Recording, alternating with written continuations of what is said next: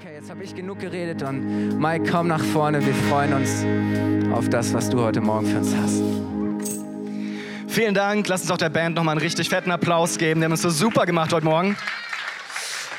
Die werden immer besser. Amen. So, ich freue mich wieder hier zu sein. Ich war zwei Wochen im Urlaub, weil wir haben Nachwuchs bekommen, einen neuen Sohn. Und ja, wir sind so happy.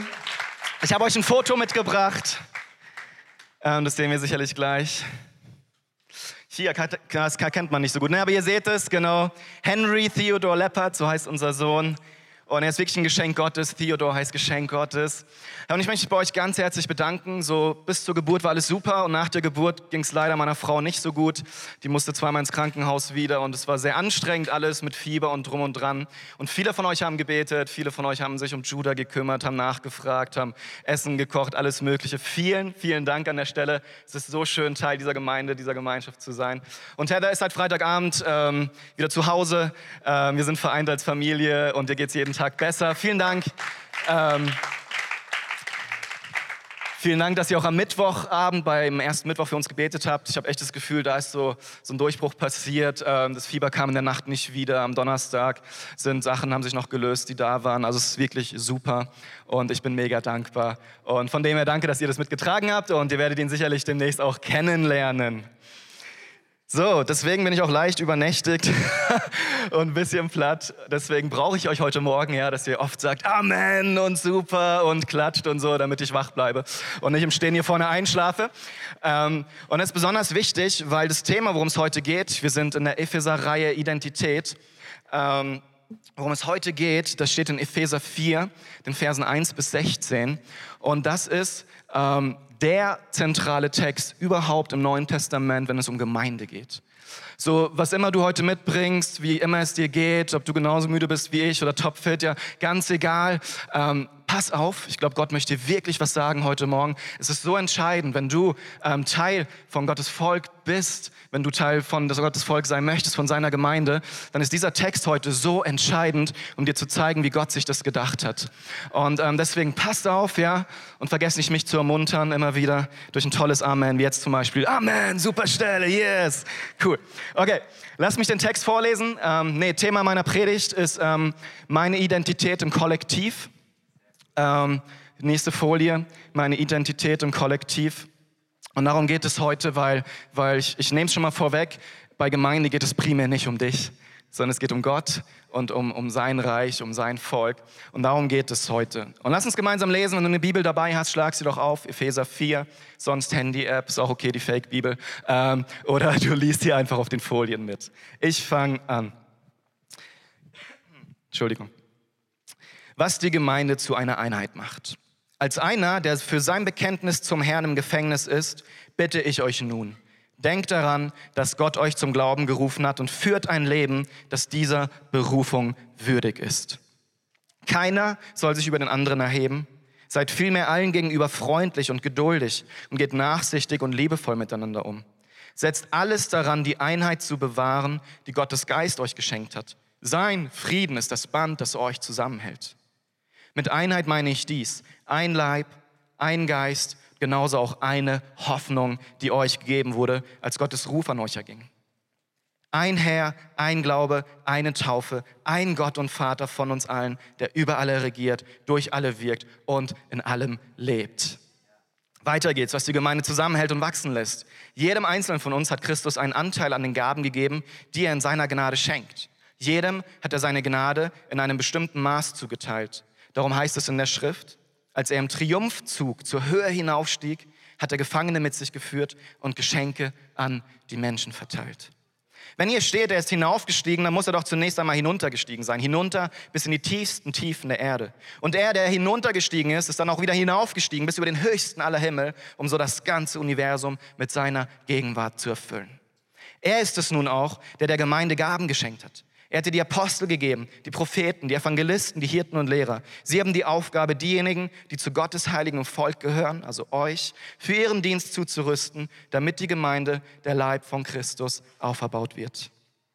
Das soll dazu führen, dass wir alle in unserem Glauben und in unserer Kenntnis von Gottes Sohn zur vollen Einheit gelangen und dass wir eine Reife erreichen, deren Maßstab Christus selbst ist, in seiner ganzen Fülle. Denn wir sollen keine unmündigen Kinder mehr sein. Wir dürfen uns nicht mehr durch jede beliebige Lehre vom Kurs abbringen lassen, wie ein Schiff, das von Wind und Wellen hin und her geworfen wird. Und dürfen nicht mehr auf die Täuschungsmanöver betrügerischer Menschen hineinfallen, die uns mit ihrem falschen Spiel in die Irre führen wollen. Stattdessen sollen wir in einem Geist der Liebe an der Wahrheit festhalten, damit wir im Glauben wachsen und in jeder Hinsicht mehr und mehr dem ähnlich werden, der das Haupt ist, Christus. Ihm verdankt der Leib sein gesamtes Wachstum. Mit Hilfe all der verschiedenen Gelenke ist er zusammengefügt. Durch sie wird er zusammengehalten und gestützt. Und jeder einzelne Körperteil leistet seinen Beitrag entsprechend der ihm zugewiesenen Aufgabe. So wächst der Leib heran und wird durch die Liebe auferbaut. Amen. Ich wünsche euch noch einen schönen Sonntag. Macht's gut. nee, wirklich. Der Text ist so dicht, der ist so gut. Und aus Gottes Wort erwächst Glauben. Und ich glaube, wenn wir nur allein diesen Text auf uns wirken lassen, das wird schon reichen. Das wird eigentlich schon reichen. Aber ich möchte euch heute Morgen noch mit reinnehmen, ähm, was das im Detail denn für uns bedeutet. Und bevor ich damit anfange, möchte ich euch einen kurzen Überblick geben über den Epheserbrief, weil es ganz wichtig ist zum Verständnis von dem, was jetzt kommt. Und wir hatten schon zwei geniale Predigten vom Pastor Kai und vom Thomas. Und der Epheserbrief, der ist folgendermaßen aufgebaut. Kann man das sehen? Geht, gell? Ähm, ist der beste Stift, ich habe es schon durchprobiert. so, ähm, so, das ist der Epheserbrief, wunderschön, ich weiß, ich kann super malen. Ähm, Kapitel 1 bis 3, den nennt man den theologischen oder auch ähm, theoretischen Teil und den lehrhaften Teil. Und darin beschreibt Paulus im Endeffekt die ganze Theologie des Christentums. Ja, er beschreibt alles, was wir in Christus sind, was Christus für uns erkauft hat, wer wir in Christus sein dürfen. Er beschreibt, dass wir aus Gnade errettet sind, worum es letzte Woche ging. Er schreibt, dass wir nichts dazu tun können, sondern alles allein aus Gnade ist und Glauben. Und dann beschreibt er es, dass es ein neues Volk ist. Und dann, nachdem er all das geschrieben hat, ja, was, was viele Theologen auch den Epheserbrief nennen, ähm, den quasi so ein Panoramabild des christlichen Glaubens oder wie so ein Drohnenflug, äh, manche nennen auch ähm, den Epheserbrief so, so die Alpen des Neuen Testaments oder den Grand Canyon. Da gibt es so viele verschiedene Begriffe, weil der Epheserbrief quasi alles zeigt, so die ganze Fülle dessen, was Gott sich vorgestellt hat für die Gemeinde. Und im zweiten Teil dann eben, Kapitel 4 bis 6, da geht es dann ganz praktisch darum, was das denn jetzt für uns bedeutet. Und ähm, das ist wichtig zu verstehen, wenn wir jetzt gleich reingehen, weil wir fangen jetzt direkt hier an. Ja, wir sind jetzt direkt hier, quasi nach diesem ganzen theologischen Teil. Worum mir das Wichtige ist, euch das nochmal zu erklären, ist, in dem ganzen Kapitel 3 ähm, im Epheserbrief, da schreibt Paulus etwas, was extrem entscheidend ist für uns als Christen. Und was das ist, ist, er beschreibt dass die Christen, die an Jesus glauben, dass die ab sofort, in dem Moment, wo sie bekennen, Jesus ist mein Herr und sich taufen lassen, dass sie zur Gemeinde gehören. Und die Gemeinde ist das neue Volk Gottes. Und warum ist es so wichtig zu wissen? Ähm, Wer einigermaßen vertraut ist mit dem christlichen Glauben oder auch, auch mit dem Judentum oder der ganzen Geschichte aus dem Alten Testament, der wird sehen, dass Gottes Plan von vornherein, von Schöpfung der Welt war, sich ein Volk zu erwählen, durch das er sein Reich aus der Erde ausbreiten möchte. Im Endeffekt fing das schon mit Adam und Eva an. So, so der Teufel, das Böse, das war schon auf der Welt und er hat ihnen Garten hingestellt und er hat gesagt, hey, lebt darin, seid fruchtbar, vermehrt euch, weitet die Grenzen des Gartens aus, ja, verbreitet mein Königreich auf dieser Welt. Dann ist es schiefgegangen, wir wissen es, und die Sünde kam in die Welt, in die Menschen und, und ähm, sie haben es nicht geschafft. Aber Gott hat diesen Plan niemals aufgegeben. Er hat mit Noah einen neuen Bund geschlossen nach der Sintflut, nach Noah dann mit Abraham. Bei Abraham war die erste Person, wo er gesagt hat, hey, durch dich möchte ich alle Nationen der Welt segnen jede einzelne Nation, aber er fing mit Abraham an. Und aus Abraham kam Isaac und dann Jakob und Jakob und Josef, die waren in Israel, äh, in Ägypten und da waren sie 400 Jahre und da hat sich so richtig dieses Volk immer mehr vermehrt und, und wurde ein Volk. Dann hat Mose sie befreit. Ihr kennt wahrscheinlich die meisten von euch die Geschichten. Und dann sind sie am Sinai gewesen, wo sie das Gesetz bekommen haben. Und da, an dieser Stelle, hat Gott nochmal seinen Bund erneuert mit diesem Volk. Hat gesagt, ihr seid mein Volk. Wollt ihr das? Wollt ihr so leben, dass ihr meine Herrlichkeit widerspiegelt, dass ihr mein Reich hier auf der Erde verbreitet? Sie haben alle gesagt, ja. Und sie haben es nicht hingekriegt. Ähm, aber das ist so, so wichtig zu wissen, dass von vornherein, und dieses Volk, das besteht ja bis heute, das Volk der Juden, ja, von vornherein hat Gott sich das vorgestellt, dass es ein Volk auf dieser Erde gibt, was ihn repräsentiert. Und das war sehr exklusiv, ja, das war sehr ähm, ähm, ja, exklusiv, das hat, ähm, war sehr nach innen gerichtet, es hatte ihre Gebote, das hat sich sehr abgesondert von dem Rest der Welt. Ähm, es hat, hat seine eigene äh, Kultur gehabt, es hat seine eigenen Riten gehabt. Ganz entscheidend natürlich die Beschneidung, das war so das Zeichen, der Eintritt letztlich da rein, das war das Zeichen des, des Bundes. Und, und all das, das ist für uns so fremd, aber das ist wichtig zu verstehen, das war eine wirklich eingeschlossene ähm, Nation, das war eine komplette Einheit, das war ähm, letztlich ein Kollektiv. Es gab Großfamilien, es gab Patriarchen, es gab ähm, ähm, Regenten, die über bestimmte Sippschaften regiert haben. Also es war wirklich ein Volk, so wir kennen das gar nicht mehr. Wir leben im 21. Jahrhundert, wir haben Demokratie, ähm, das Individuum wird groß geschrieben, das ist für uns relativ fremd. Warum es so wichtig ist, das zu verstehen, ist, dass die Bibel immer noch so denkt mit der wir uns heute beschäftigen. Und Paulus, wenn er dann schreibt in Epheser 3, noch Jesus hat es schon gesagt, ähm, in dem Moment, als Jesus auf die Welt kam, für unsere Sünden gestorben ist, auferstanden ist, in den Himmel entrückt wurde, der Heilige Geist ausgegossen wurde, ja, Apostelgeschichte 2, Pfingsten, in diesem Moment wurde etwas Neues geschaffen. Und das sind nicht eine Handvoll bekehrte Leute, sondern das ist ein neues Volk eine neue Nation. Und diesmal ist es nicht nur Juden, die ihre Grenze haben, die bestimmte Riten haben oder sonst was, sondern diesmal ist es eine Nation aus allen Sprachen, aus allen Kulturen, aus jedem Volk auf der ganzen Welt. Alle gehören dazu, aus jeder sozialen Schicht. Es gibt nicht mehr Grieche oder Nicht-Grieche, wie die Bibel das sagt. Es gibt nicht mehr hoch und tief. Ähm, es ist eins. Ja, und wir gehören dazu. Und wenn du hier bist und du glaubst an Jesus und du sagst Ja zu dem, was Jesus für dich am Kreuz getan hat, dann gehörst du dazu, ob du willst oder nicht. Weil, weil es geht Gott gar nicht so sehr in allererster Linie darum, dass du als Individuum errettet wirst, sondern dass er sich ein Volk für seinen Namen beruft. Und davon bist du Teil. Und ich will dazu ein ähm, Zitat vorlesen von Gordon Fee, den ich ähm, sehr gut finde, ein Theologe aus den USA. Und er schreibt, ich mute euch das mal zu, ist ein bisschen ähm, theologisch, wie kriegt es hin? In der Sicht des Paulus meint errettet sein, dass Menschen Teil des Volkes Gottes werden, durch den Geist hineingeboren in die Familie Gottes, sodass sie alle miteinander ein Leib bilden. In dessen Zusammenkünften im Geist die Gottes Tempel sind. Gott errettet nicht einfach eine Anzahl unterschiedlichen Individuen und bereitet sie auf den Himmel vor. Vielmehr schafft er sich ein Volk für seinen Namen, unter dem er wohnen kann und in das in seinem Leben und Dienen miteinander Gottes Leben und Wesen in all seiner Herrlichkeit ähm, abbildet. Und wisst ihr, warum das so schwierig ist und warum es mir so wichtig ist, das heute Morgen ähm, zu predigen? Wir sind Kinder unserer Zeit und unserer Kultur. Und was bei uns seit der Aufklärung immer, immer stärker wird, ist der Individualismus. So, gerade wir in Westeuropa, so, wir kennen keine Großfamilien mehr. Wir kennen das nicht. Wir kennen das nicht, irgendwie Teil eines Kollektivs zu sein. So irgendwie schon noch ein bisschen, aber eigentlich, eigentlich stehe ich im Mittelpunkt. So, ich bin das Individuum und ich stehe im Mittelpunkt. Und wisst ihr, ich glaube, das kann ein Fluch sein. Und wir sehen das an ganz vielen Stellen, dass Individualismus nicht förderlich ist. Es macht dich nicht glücklich, es erfüllt dich nicht, sondern es sondert dich ab in einer ungesunden Art und Weise. Was ich damit meine, ist ganz simpel. Ähm, so, wenn das hier das Universum ist, ja, dann, dann sagt dir der Individualismus, dass du das hier bist. Ja, der Kern, die Narbe des Rades. Es geht nur um dich. Du bist im Fokus. Wenn du glücklich bist, ist die Welt in Ordnung. So, die Bibel sagt, so ein Quatsch, ja. Gott ist im Mittelpunkt, er allein und das ganze Universum dreht sich um ihn. Und du, sorry, bist irgendwo hier, vielleicht auch da, vielleicht auch da, und dein Sitznachbar ist da. Ja, wisst ihr, wir alle drehen uns um Gott. Wir sind nicht im Fokus. Und, und und warum das so wichtig ist, ist, wir sind so geprägt. Und wir können uns nicht einfach loslösen und sagen, naja, stimmt, dann gucke ich mal weniger auf mich selbst. Ja, schön wär's.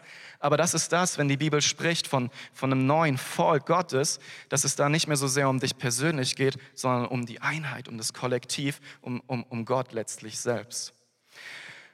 Und woran merkt man, dass wir eine individualistisch geprägte äh, Gesellschaft sind? Ich habe nur ein paar Beispiele, weil wir die kürzlich über den Weg gelaufen sind. Ähm, vielleicht ist euch mal aufgefallen, so auf der Autobahn, die rechte Fahrspur, die wird eigentlich nicht mehr benutzt, außer von LKWs. Und, und, mir fällt es immer mehr auf, weil ich jetzt die letzten Wochen auch oder Monate immer wieder viel Autobahn fahren muss. Und, und ich dachte irgendwie, es kann doch nicht sein, es wird immer schlimmer. Und ich dachte, ich stehe ganz alleine da mit der Wahrnehmung, ist ja oft so, ne? Und dann habe ich aber einen witzigen Artikel gelesen in so einer Satirezeitschrift, der Postillon, viele kennen den wahrscheinlich. Und da stand dann irgendwie, Menschen entdecken rechten Fahrstreifen. Keiner weiß, wofür der gut ist. Gab es noch nie. Was macht dieser Fahrstreifen? Aber ja, so ganz witzig. Und dann gab es auch Wissenschaftler, die das untersucht haben. Ich glaube, es war im ADAC ein Artikel.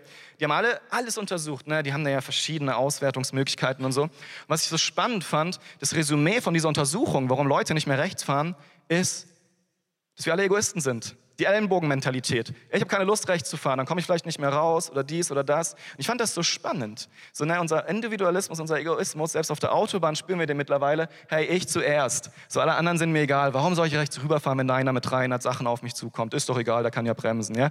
So, okay, ich, mich beschäftigt das, wenn ich auf der Autobahn bin.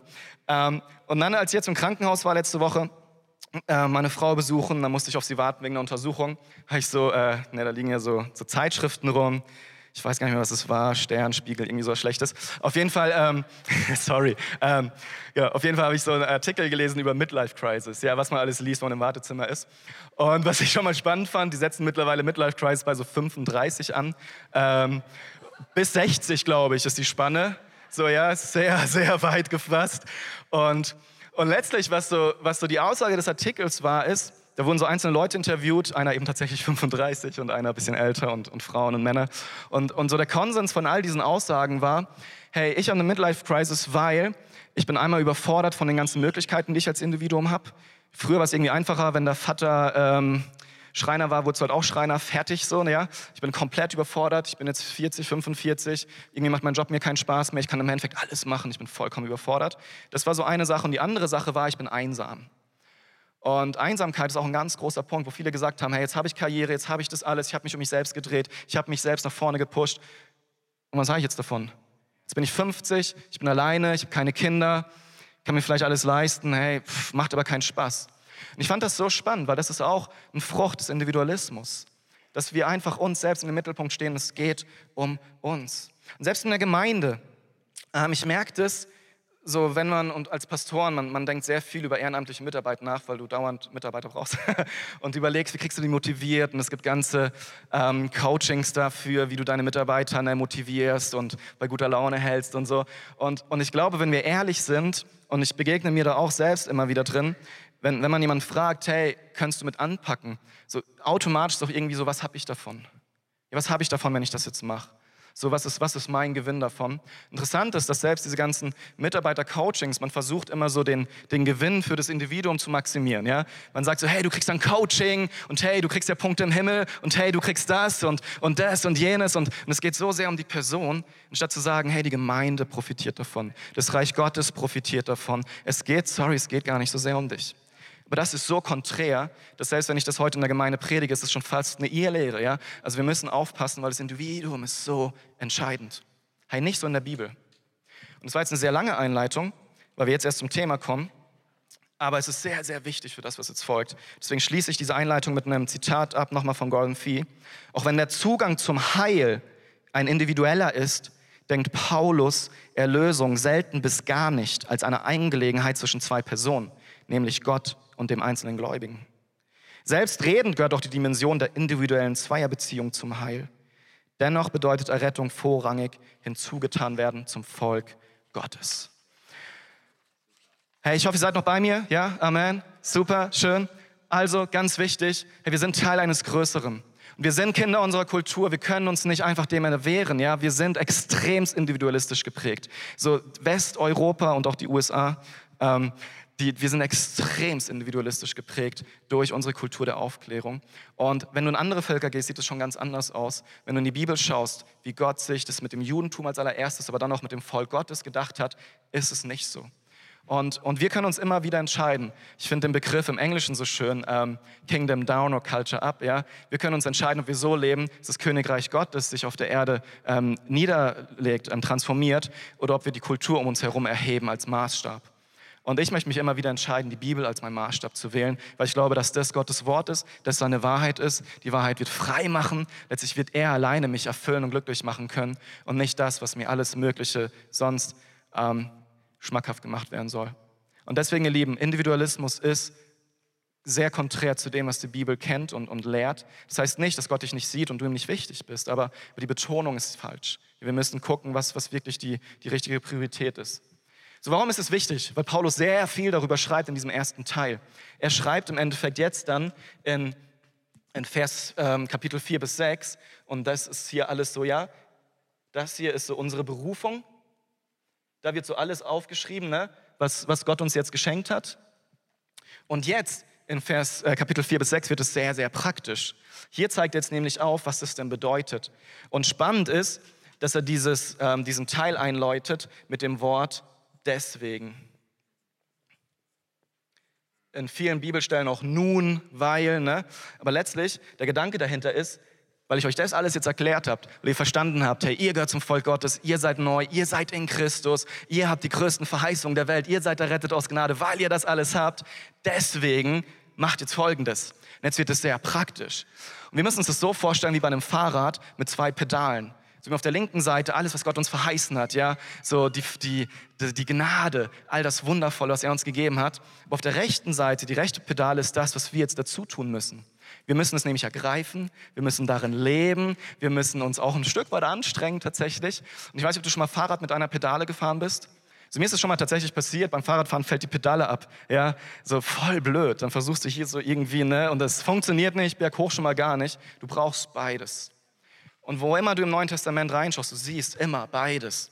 Und der Epheserbrief, deswegen, ne, dieses wunderschöne Panorama über den christlichen Glauben, hey, es zeigt dir, was deine wundervolle, herrliche Berufung ist, was die wundervolle, herrliche Verheißung ist. Ja, heute noch Epheser 3,20.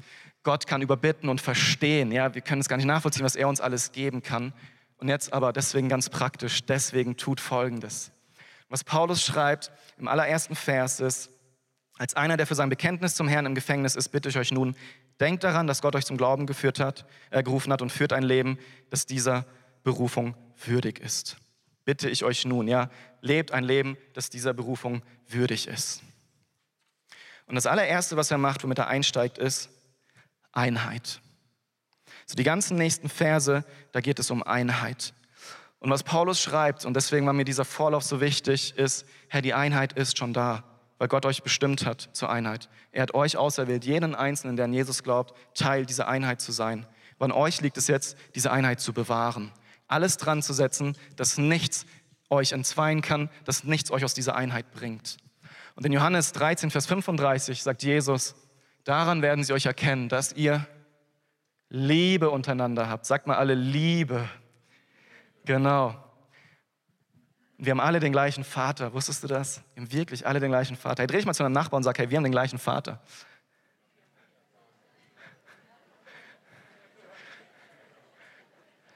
So bei manchen siehst du, yes, cool, bei manchen denkst du eher, oh, wirklich, muss das sein? Ja, aber es ist so. Ob es dir passt oder nicht, wir haben alle den gleichen Vater. Wir sind alle Brüder und Schwestern im Geist. Das ist ein Fakt. Das ist wirklich ein Fakt. So, und jetzt gibt es drei Teile, mit denen ich euch noch in den letzten 15 bis 20 Minuten anschauen möchte, wie Paulus nämlich diese Einheit beschreibt. Als erstes zeigt er, wie sie aussehen soll.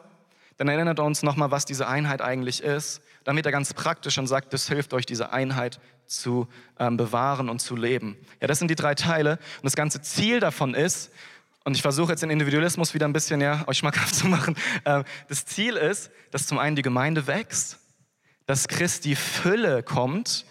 Und wisst ihr, jeder von uns, der sehnt sich doch nach mehr von Jesus. Was die Bibel immer wieder sagt, alleine wirst du niemals die Fülle Jesus bekommen wie in der Kollektiv, wie in der Gemeinschaft. Nur wenn wir alle gemeinsam eins sind, werden wir ein Maß von Christi Fülle erleben, wie wir es sonst niemals können werden. Die anderen zwei Sachen, die sind für euch. Ihr werdet reife Christen, ihr werdet reife Menschen, die diesem Leben die Stirn bieten können, die gute Entscheidungen treffen können, die das, was Gott ihnen gegeben hat, empfangen und umsetzen können und ihr habt Sicherheit.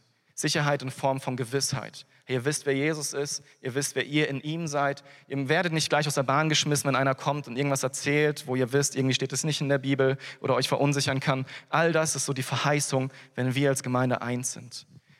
Und dass eben die Gemeinde wächst, wie ich zum Anfang gesagt habe. Und das Ganze gründet sich auf Liebe. Wir werden sehen, es ist Liebe am Anfang, Liebe mittendrin und Liebe am Schluss, weil Gott ist Liebe. Amen. Okay, ich nehme euch rein, Verse 4 bis 6. Seid ihr noch dabei? Ihr seid doch müde als ich, was? Ich liebe es zu predigen, wache ich doch richtig auf. Mit Einheit meine ich dies. Ah, nee, Moment. Ähm, genau, Verse 2. Keiner soll sich über den anderen erheben, seid vielmehr allen gegenüber freundlich, geduldig, geht nachsichtig und liebevoll miteinander um. Das sind so ganz praktische Sachen und ich will das kurz mit euch anschauen. Er benutzt hier vier Wörter. Demut, Sanftmut, Langmut, ja, Geduld und Liebe. Und das ist, wie unsere Einheit aussehen soll, wie unsere Gemeinschaft sich ausdrücken soll. Und Demut bedeutet, und das ist ganz wichtig, keine Selbstverachtung oder Selbsterniedrigung. Ja, sich nicht annehmen zu können, dass sich nicht so akzeptieren zu können, wie Gott dich schafft und deswegen sich nichts zuzutrauen, das hat nichts mit Demut zu tun. Überhaupt nicht. Ganz im Gegenteil, Demut ist eine nüchterne Selbsteinschätzung. Demut bedeutet, ich erachte andere höher. Und Demut bedeutet, die nächste Folie, nicht weniger von sich zu denken, sondern weniger an sich zu denken. Hey, du kannst absolut überzeugt sein von dir, dass du der tollste Hecht hier in dem ganzen Raum bist. Und das ist okay. Ja, vielleicht hat Gott dir Wahnsinnsgaben gegeben, aber trotzdem sollst du weniger an dich denken. Du musst gucken, wie kann ich mit dem, was ich habe, anderen dienen? Wie kann ich sie höher achten? Das bedeutet nicht, dass wir alle sagen müssen, hey, ich kann nichts, ich bin nichts, ich bin ja auch nur aus Gnade errettet, sondern hey, Gott hat mir wahnsinnig was gegeben und ich will es voll einsetzen. Ich will mein Leben ihm zur Verfügung stellen und ich bin dankbar für das, was er mir gegeben hat, aber ich möchte weniger an mich denken und mehr an die anderen. Ich will nicht denken, was ist mein Gewinn davon, sondern wie bringe ich die Gemeinde nach vorne. Es reicht, wie bringe ich dich persönlich nach vorne, meinen Nächsten. Sanftmut ist keine Schwäche. So wir Männer, wenn wir so lesen, sanftmütig, denken wir, wir müssen zu allen lieb und nett sein. Hey, wisst ihr, was in Matthäus 11, 29 steht? Jesus war von Herzen demütig und sanftmütig. Und Jesus hat ganz klar Tabak manchmal geredet, Tobak, wie auch immer, und, und hat mit Leuten, es ist Tacheles, kann man auch sagen, genau, uh, whatever. Und, ähm, und, und, Jesus war ein richtiger Kerl. Sorry, ja. Also ich stelle mir ihn vor als wirklich einen echten Kerl. Ob er trainiert hat, weiß ich nicht. Aber die waren wahrscheinlich, egal. Ähm, so, so Sanftmut bedeutet im Endeffekt, ich habe eine nicht aggressive Einstellung gegenüber dem Nächsten. Ich versuche mild zu sein und nicht verletzend ja mit dem, was ich tue, mit meinem Verhalten. Ich versuche wohltuenden Umgang zu pflegen. Ich versuche ein Wohlgeruch zu sein für den Nächsten und nicht dauernd zum Stunk beizutragen und Zurechtweisung in Liebe. Wisst ihr, Sanftmut bedeutet nicht, und das ist auch ganz wichtig in unserer Gesellschaft, so man darf ja keiner mehr irgendwas sagen, weil, weil dann ist man ja angreifend oder lieblos. Das ist überhaupt nicht, was sanftmütig bedeutet. Sanftmut bedeutet, ja, mein Nächster ist mir so wichtig, dass ich ihm ziemlich klar sage, was, was ich denke, was da vielleicht auch Probleme sind oder was nicht okay ist, aber ich mache es in Liebe. Ich mache es nicht verletzend mit noch ein paar Sticheleien oder bei dir habe ich mir eh gedacht, so ja, sondern ich mache es wohlwollend und voller Ermutigung und Liebe. Geduld wenn Schwächen und Fehler das Miteinander auf die Probe stellen? Und wisst ihr, das ist die Sache. Wir sind alles Brüder und Schwestern, ob es uns passt oder nicht, genauso wie du deine Familie dir nicht aussuchen kannst. Und, und wir sind alle nicht perfekt. Und es gibt ja sicherlich Leute in der Gemeinde, die, die fordern dich persönlich heraus durch ihre Fehler, vielleicht auch an dir, durch ihre Schwächen.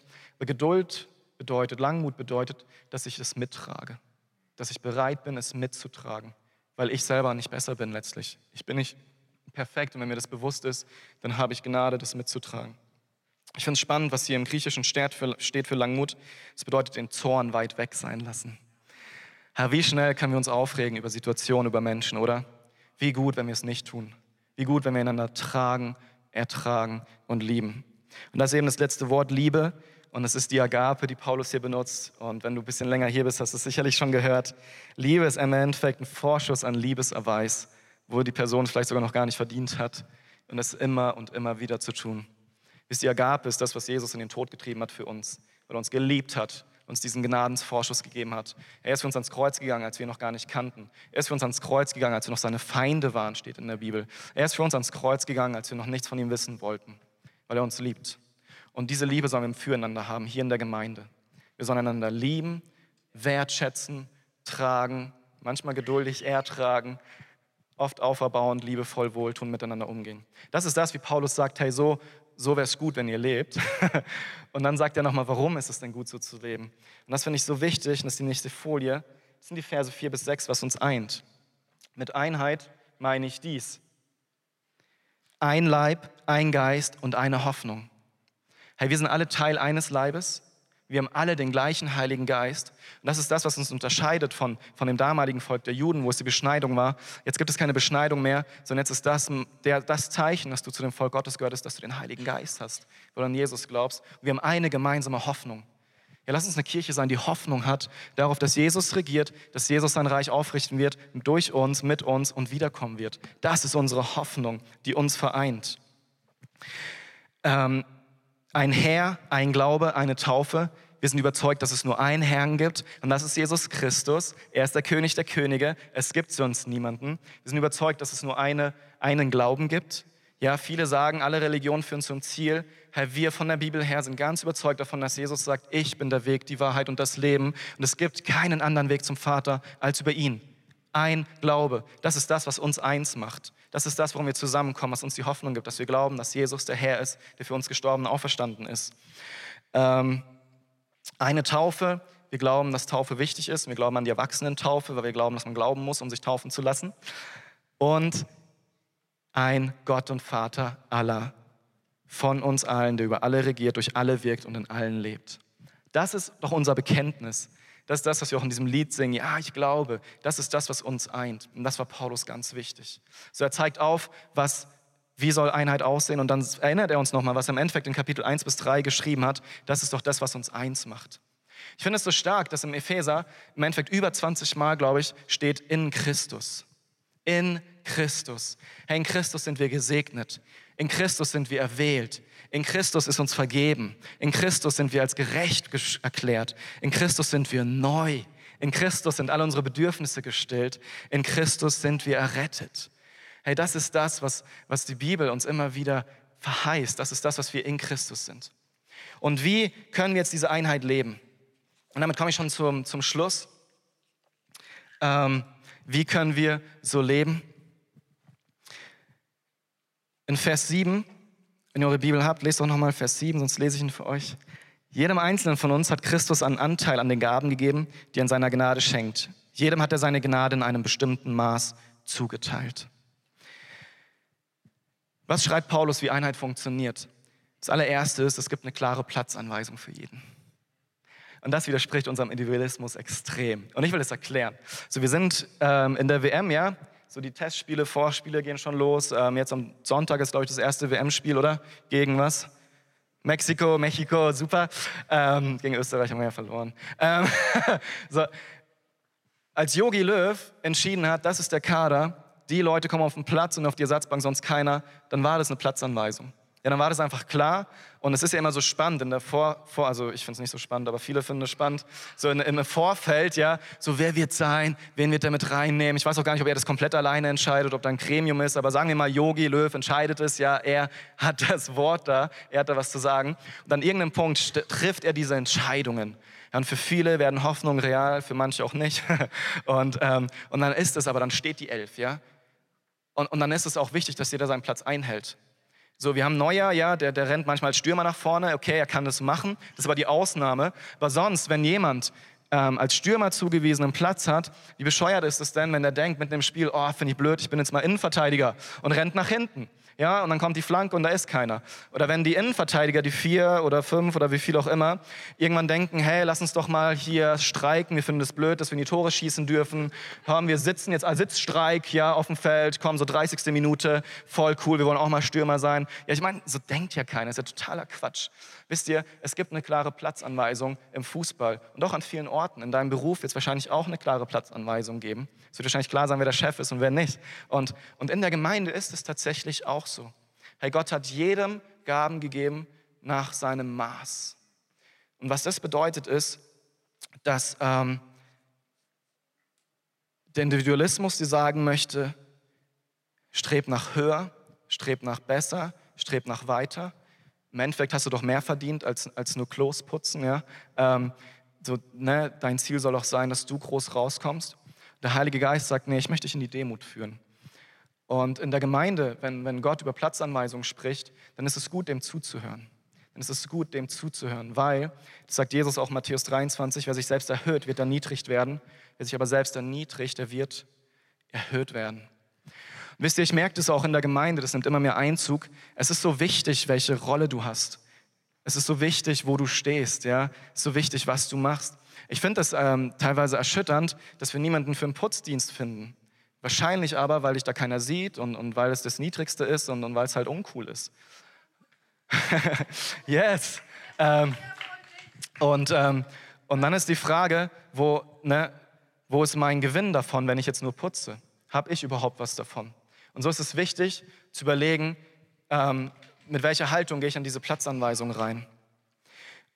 Und was ich spannend finde, was, was Paulus hier dann letztlich tut, was er macht, sagt, ist, was der Einheit helfen wird, das sind Geschenke von Gott. Und diese Geschenke sind, und das möchte ich jetzt nochmal lesen in Vers 7, äh, Entschuldigung, in Vers ähm, 9.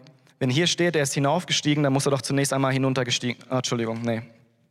Vers 8. Darum heißt es in der Schrift, als er im Triumphzug zur Höhe hinaufstieg, hat er Gefangene mit sich geführt und Geschenke an die Menschen verteilt.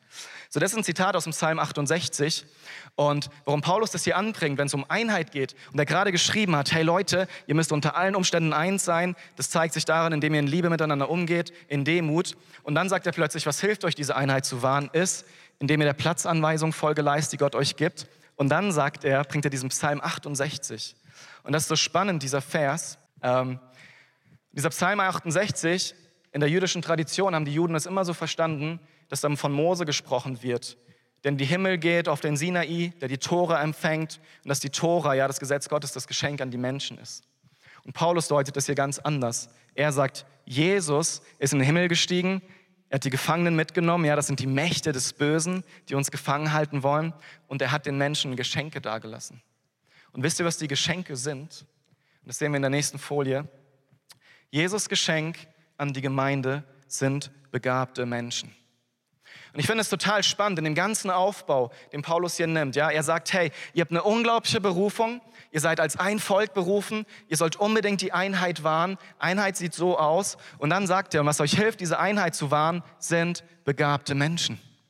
Und das sind die Geschenke von Jesus an die Gemeinde.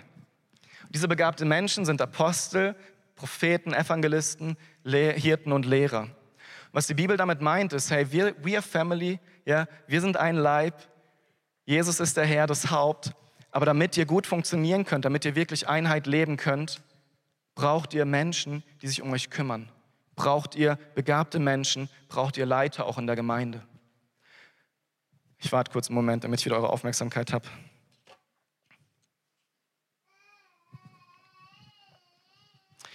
So Gott ist die Einheit extrem wichtig. Und damit die Einheit gewährleistet wird in der Gemeinde, schenkt er was? Er schenkt Leiter, er schenkt begabte Menschen. Und das sehen wir schon im Alten Testament, wie Gott immer wieder Menschen berufen hat. Und das sehen wir im Neuen Testament, wie Gott immer wieder Menschen beruft, die Herde zu weiden, ja die Menschen anzuführen. Und wisst ihr ganz ehrlich, ähm, immer wieder erleben wir, dass Gott nicht die Begabten beruft, sondern die Berufenen begabt. Ganz oft erleben wir das, wie Menschen, von denen wir es eigentlich nicht denken, wie Gott sie erhöht, wie ihm plötzlich Gaben schenkt, wie sie plötzlich dienen können in einem Maß, wie wir es nie für möglich gehalten haben können. Und ich finde es ganz spannend, in der allerersten Gemeinde, ähm, der allererste Gemeindeleiter war Petrus. Jesus sagt, du bist Petrus, du bist der Fels, auf dir werde ich meine Gemeinde bauen. Was war Petrus? Ein normaler Fischer. Ein ganz stinknormaler Fischer. Ja, das wäre wie wenn jetzt jemand, egal. Ähm, Dumm immer solche Vergleiche. So, aber er war ein Fischer, der die Israel-Gemeinde geleitet hat, mit über 3000 Gläubigen, wahrscheinlich noch vielen mehr, von denen vielen Pharisäer waren. Hey, damals in dem jüdischen Kontext, wenn jemand ein Leiter war, dann war er Priester, beziehungsweise Leiter des Gesamten war der hohe Priester. Das waren gelehrte Leute, die ihr Leben lang nichts anderes gemacht haben, außer die Tora zu studieren. Und Gott sagt, ich nehme so einen Fischer und ich setze ihn über die erste Gemeinde, über viele tausend Leute, über viele Gelehrte. Und das ist Gott. Warum ist mir das wichtig zu sagen? Wisst ihr, wenn wirklich zur Einheit beiträgt, dass Mensch Leiter schenkt, dann lasst uns doch Leiter ehren. Dann lasst uns doch Menschen, die Begabungen haben, ihnen helfen, das einzusetzen. Lasst uns aufhören zu gucken, hey, was habe ich davon? Ja, warum bin ich nicht auf der Bühne? Warum darf ich nicht im Worship-Team stehen? Warum darf ich nicht, ja doch, jeder darf ins Begrüßungsteam. ja, warum darf ich nicht das oder das machen? Warum darf ich nicht die Gemeinde leiten? Warum darf ich nicht Ältester sein? Warum darf ich nicht im Vorstand sein? Wisst ihr, das ist nicht die richtige Haltung. Wenn Gott möchte, dass du da bist, dann bist du da. Wisst ihr, wenn Gott für dich vorsieht, irgendwann mal auf einer Bühne zu stehen und zu predigen, dann wird er dich dahin führen. Wenn Gott denkt, du solltest irgendwann in die Gemeindeleitung kommen als Ältester, dann wird er dich dahin führen. Unterlieg nicht der Gefahr, das aus eigener Kraft erreichen zu wollen. Und lass uns die Menschen, die Gott in diese Orte setzt, ja, die vielleicht Teamleiter sind vom Catering-Team oder, oder vom Ordner-Team. Lass uns doch Menschen, die Gott gesetzt hat, die er begabt hat, lass uns die doch ehren und ihnen helfen, ihre Arbeit leicht von der Hand gehen zu lassen. Weil das fördert wiederum die Einheit. Aber das ist so konträr zu dem, was ich am Anfang gesagt habe mit dem Individualismus. Und wisst ihr, zu dem Beispiel von der WM zurückzukommen, Also ich habe das noch nie gesehen, wenn ich dann so ein Finale gesehen habe und da gewinnt irgendeine Mannschaft, dann alle sagen so, vor allem die Innenverteidiger, ja, ich habe damit nichts zu tun, ich habe eigentlich nicht gewonnen, ich habe kein Tor geschossen. Ja, das ist totaler Quatsch. Was ich noch witziger finde, ist, alle, die vorm Fernseher stehen, ja, vor vier Jahren, Deutschland, alle sagen, yeah, wir haben gewonnen, wir sind Weltmeister. Wo ich denke, ey, du hast doch gar nichts gemacht, warum bist du der Weltmeister? So, ja? aber, aber lass uns doch mal so Gemeinde denken. Lass uns doch so Gemeinde denken. Hey, wisst ihr, wenn ich heute Morgen hier stehe und ich predige gut und ihr seid gesegnet und ihr seid auferbaut und ermutigt und ermahnt und überführt und, und ihr kommt näher an, an das Herzschlag Gottes, dann haben wir alle gewonnen. Und dann bin ich nicht der coole Prediger hier, ja? Mich vergesst ihr sowieso gleich wieder, aber das Wort Gottes bleibt lebendig. Oder wenn wir leckeren Kaffee heute Morgen haben, die Klos sauber sind, ihr gute Laune habt, weil euch das Begrüßungsdienst lächelnd begrüßt hat, ja, dann, dann haben wir doch alle gewonnen. Und wisst ihr, wenn Menschen in unsere Gemeinde kommen, die Jesus nicht kennen und sie lernen diese unglaubliche Hoffnung kennen, sie lernen Jesus kennen, den Retter und Erlöser, und sie bekommen dieses wundervolle neue Leben, was wir schon haben, dann haben wir doch alle gewonnen. Und lass uns doch so Gemeinde denken, weil dann schaffen wir es, Einheit zu leben. Und nur wenn wir eins sind, werden wir diese Fülle erleben, die Gott sich für jeden von uns persönlich gedacht hat. Die gibt es nur im Kollektiv. Deswegen ist deine Identität als Christ immer im Kollektiv. Immer im Kollektiv. Und ich möchte heute mit zwei Fragen schließen. Vielleicht kann die Andrea nach vorne kommen.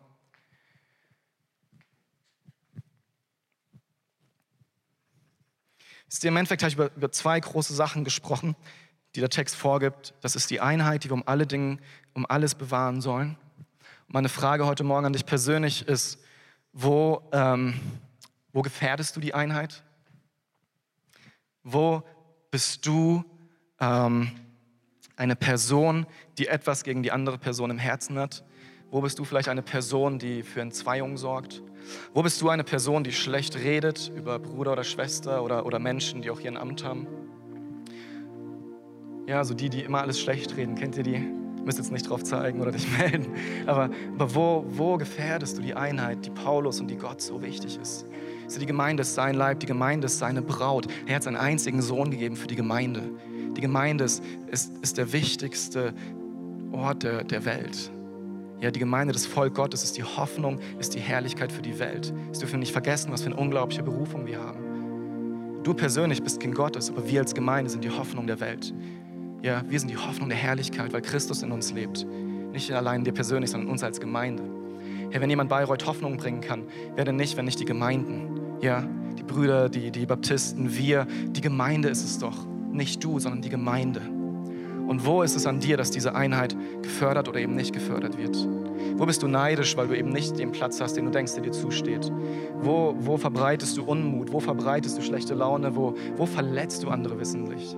Wo bist du vielleicht enttäuscht, weil, weil deine Erwartungen nicht erfüllt wurden? Auch das ist ein großes Thema, Erwartungen. Hast du mal überlegt, ob du überhaupt ein Recht auf diese Erwartungen hast? Die du an Menschen stellst, die du an die Gemeinde stellst? Ich kann noch lange weitermachen, aber ich bin überzeugt, dass, dass, dass der Heilige Geist euch überführen wird, wo ihr ähm, Hindernis seid für die Einheit, wo du ein Hindernis bist für die Einheit. Und wisst ihr, Gott ist Einheit so extrem wichtig. Die zweite Frage ist, wo förderst du die Einheit? Und da ist die Frage vor allem, hast du schon deinen Platz gefunden in der Gemeinde? Wisst ihr, anders als in der WM gibt es hier nicht zehn Leute oder elf, die, die das Spiel rocken und wir dürfen alle ein bisschen klatschen und, und, und Bier trinken oder Popcorn essen, was auch immer. Anders als da ist jeder einzelne von euch auf dem Platz. Jeder von euch ist auf dem Platz. Wenn du da sitzt und die Hände in den Schoß legst, dann, dann, dann funktioniert es nicht. Dann funktioniert es einfach nicht.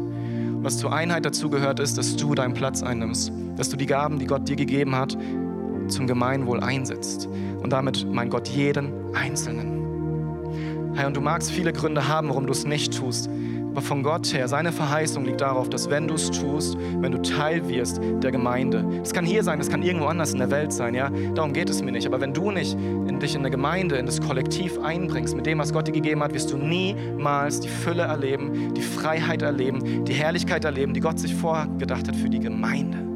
Nicht für dich persönlich, sondern für die Gemeinde. Und du darfst Teil davon sein, wenn du dazukommst. Amen. Lass uns doch aufstehen.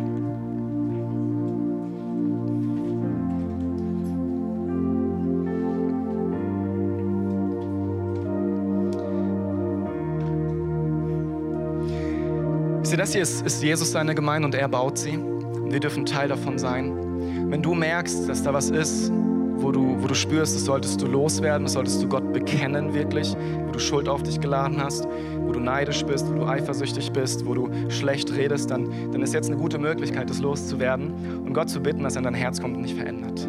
Darum wird es die nächste Woche auch noch mehr gehen, ja, wie wir dieser neue Mensch werden, den Gott in uns schon geschaffen hat. Und der zweite Punkt ist, hey, wenn du passiv bist und dich zurückhältst mit dem, was Gott dir eigentlich gegeben hat, hey, dann, dann ändere das. Wisst ihr, es gibt so viele Möglichkeiten hier in Bayreuth und auch bei uns teilzuwerden von dem, was Gott hier geschaffen hat, nämlich die Gemeinde. Und ich möchte dich ganz stark ermutigen. Und wir haben mehrere Möglichkeiten. So jetzt im Anschluss an den Gottesdienst haben wir zum Beispiel Next Steps. Das ist eine Möglichkeit rauszufinden, wie kann ich Teil der Gemeinde werden. Wir haben am Donnerstag die Team Night. Das ist eine Möglichkeit, Teil zu werden. Und ich sage das auch nicht, damit, damit wir irgendwie mehr Mitarbeiter haben. Wisst ihr, Jesus baut seine Gemeinde sowieso. Ob mit dir oder ohne dich. Aber mit dir ist es so viel besser, weil du einfach Teil davon bist. Wenn du es nicht tust, fehlt etwas. Natürlich kann Gott es irgendwie ausbügeln, aber wie viel schöner wäre es doch, wenn du dabei bist, oder?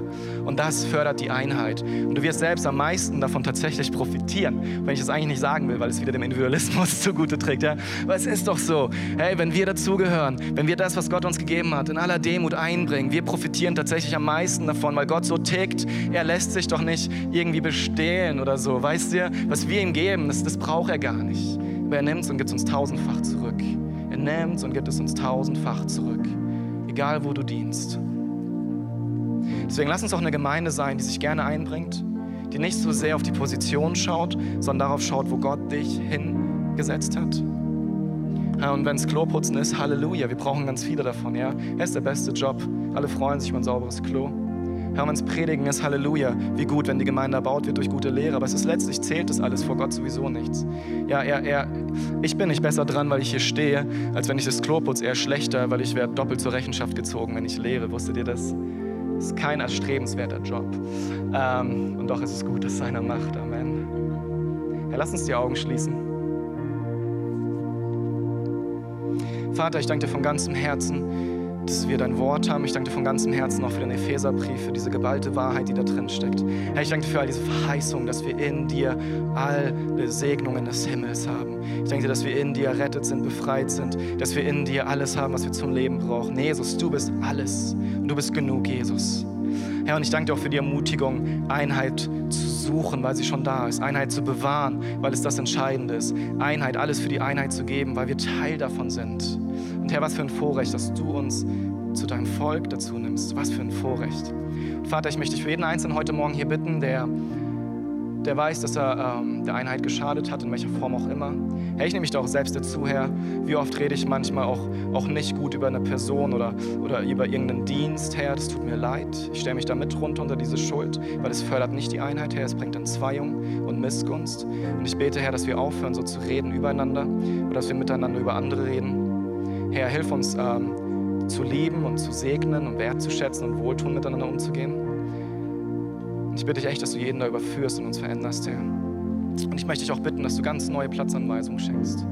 Herr, ich möchte dich bitten, dass du einfach Berufungen aussprichst, dass du es deutlich werden lässt. Herr, und ich bitte dich, dass du Menschen, dass du ihr Herz einfach veränderst, dass sie bereit sind, das auch zu leben, sich einzubringen, auch durch ihren Platz, den sie einnehmen, die Einheit fördern. Das bete ich in deinem wundervollen Namen, Jesus. Amen. Herr, ich möchte nicht aufhören, ohne dir die Möglichkeit zu geben, Jesus Christus heute Morgen kennenzulernen. Und lass uns doch nochmal alle die Augen schließen. Wenn du heute Morgen hier bist und du möchtest teilhaben an diesem Segen, an diesem ewigen Leben, wenn du heute Morgen hier bist, du sehnst dich nach Vergebung deiner Schuld und du spürst jetzt, wie der Heilige Geist dein, dein Herz zum Pochen bringt, hey, dann möchte ich dir heute Morgen die Möglichkeit geben, Ja zu Jesus zu sagen. Einfach Ja zu sagen zu ihm und Teil dieser wundervollen Gemeinschaft zu werden.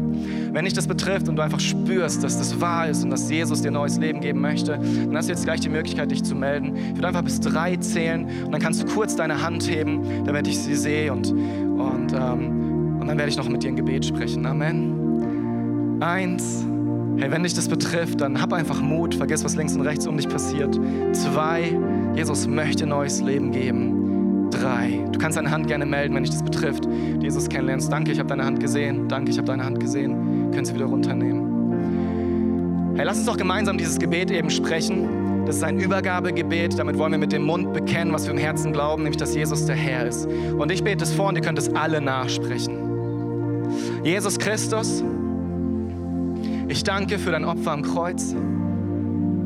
Ich danke, dass du für alle meine Sünden gestorben bist und dass du auferstanden bist. Ich danke dir, dass all meine Schuld vergeben ist. Und ich will dich von heute an in meinem Leben haben. Von heute an bist du mein Herr, dem ich nachfolgen möchte.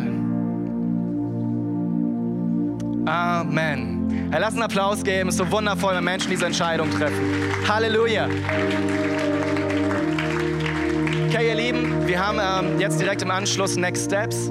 Ähm, Step 2, Kai wird es heute machen. Viertel nach zwölf geht es los, einfach wieder hier in dem Raum. Da wird es darum gehen, wie wir als Christen ähm, Jesus nachfolgen können. Es wird sehr praktisch werden, was es bedeutet, als Christ zu leben. Und es ist nicht nur für unsere Gäste ganz zentral, es ist auch für jeden Einzelnen, der hier ist. Es ist immer wieder gut, da ähm, erfrischt zu werden und es immer wieder neu zu hören, was die Wahrheiten Gottes sind. Und wenn du Mitarbeiter hier bei uns bist und du hast es noch nicht besucht, ist heute ein guter Zeitpunkt dafür. Und wenn du ein Gast bist, unsere Gemeinde einfach besser kennenlernen möchtest, uns als Pastoren, ist auch eine gute Möglichkeit dazu zu kommen um Viertel nach zwölf. Für alle Gäste, wenn ihr rausgeht, links ist ein Infopunkt, da wartet ein Willkommenspaket auf euch. Das sind Informationen über uns als Gemeinde und auch ein Gutschein für den Café, fürs Café. Ja, nehmt den mit und dann wünsche ich euch jetzt gleich eine geniale Zeit im Café. Ja, baut Gemeinschaft, habt eine gute Zeit miteinander. Und ich möchte euch jetzt noch unter den Segen Gottes stellen. Dazu könnt ihr einfach eure Hand ausstrecken nach vorne als Zeichen, dass ihr es empfangt. Der Herr segne dich und behüte dich. Der Herr lasse sein Angesicht leuchten über dir und sei dir gnädig. Der Herr erhebe sein Angesicht auf dich und schenke dir Frieden. Amen. Ich wünsche euch einen genialen Sonntag. Seid gesegnet.